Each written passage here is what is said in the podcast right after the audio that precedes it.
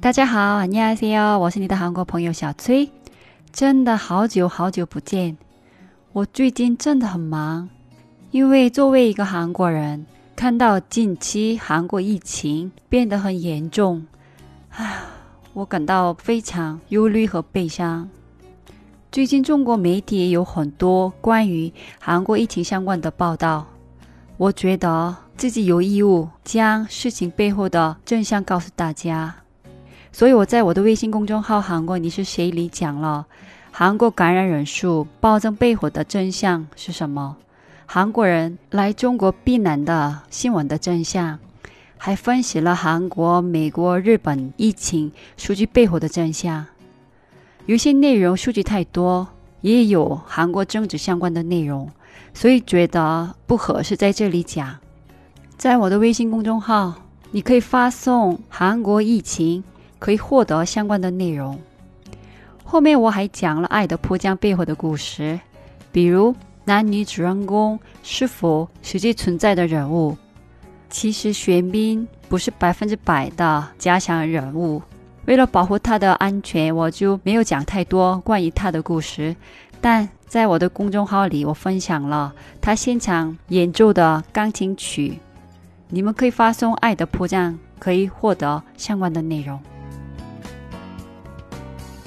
上周我很荣幸的接受了喜马拉雅的采访，主题是一百个主播的故事。没想到听我的节目的听众朋友里有喜马拉雅的员工，再次感谢阿甘给我这么好的机会。采访中我讲了我们家的故事，跟最近很火的韩国电影《南山部长们》有关的故事，怎么开始韩国你是谁，还有跟这次疫情相关的故事等。有很多有趣的故事，我会把喜马拉雅采访的文章的链接会写在节目下面，感兴趣的朋友们可以来看看，也可以关注他们的公众号。我觉得他们的文章音频和文字结合做出来很特别。今天我跟大家分享我在采访中回答的但没有写上去的有趣的故事吧。您说楼上就是武汉人，可以跟我们再详细的聊一下吗？这次疫情刚开始，我看到了中国朋友们对武汉的偏见和歧视。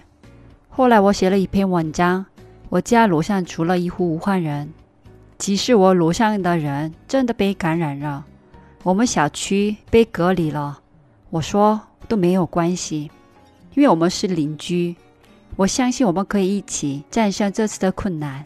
因为我们都是武汉人，其实现在就反过来了。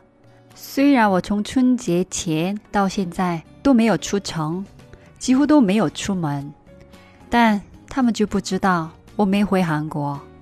他们看到我害怕，我觉得也很正常，我也不会在意，不会放在心上。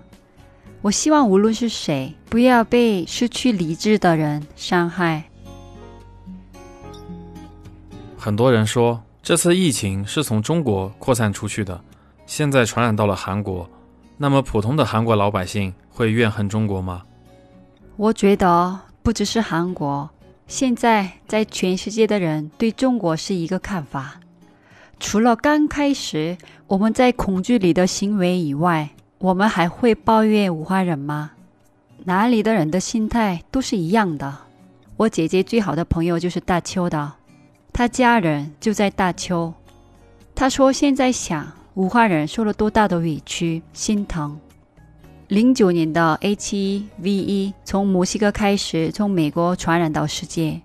一五年的 MERS 从中东开始，又怎么样呢？不是故意感染的。疫情面前，我们都是受害者，也是牺牲者。今天就是三八妇女节了。韩国电影八二年生的金智英，在中国影响很大。您对韩国女性和中国女性有什么看法呢？您是一个女权主义者吗？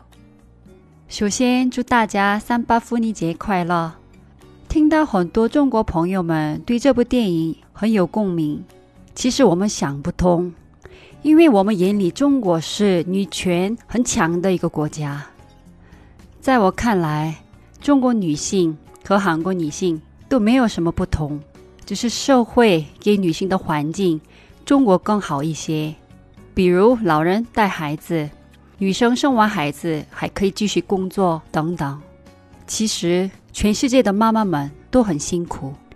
我不是一个女权主义者，不是 feminist，我是 humanist。我不喜欢分男女，我觉得不必要分。谁有时间，谁想做，谁做得好，做就可以。男女互相尊重就行了，不必要分得那么清。您是怎么看待吃野生动物这件事情的呢？其实除了素食者以外，谁不吃野生动物呢？你看海鲜，大部分就是野生动物啊，那些贝壳啊等等。这样看，韩国人也吃。野生动物，韩国人不吃松鼠、蝙蝠等，但据我所知，大部分中国人也不吃这些。在韩国的朋友一般都会问您关于中国的什么问题呢？虽然韩国老人对中国不太了解，韩国零零后开始对中国很感兴趣，男的对中国经济、互联网、阿里、腾讯。小米等的企业还有政治很感兴趣，但中国政治的话，只有我们不太了解，所以就聊不起来。但女性的话，对中国文化和人感兴趣。你知道于晓光在韩国很出名吗？他让我们对中国男性有好的印象。还有最近老子比较火，虽然很多韩国人对中国很感兴趣，但真正懂的人真的很少。没有渠道去了解，以后我想通过自媒体在韩国也讲讲中国的故事。最后，您还有什么想说的呢？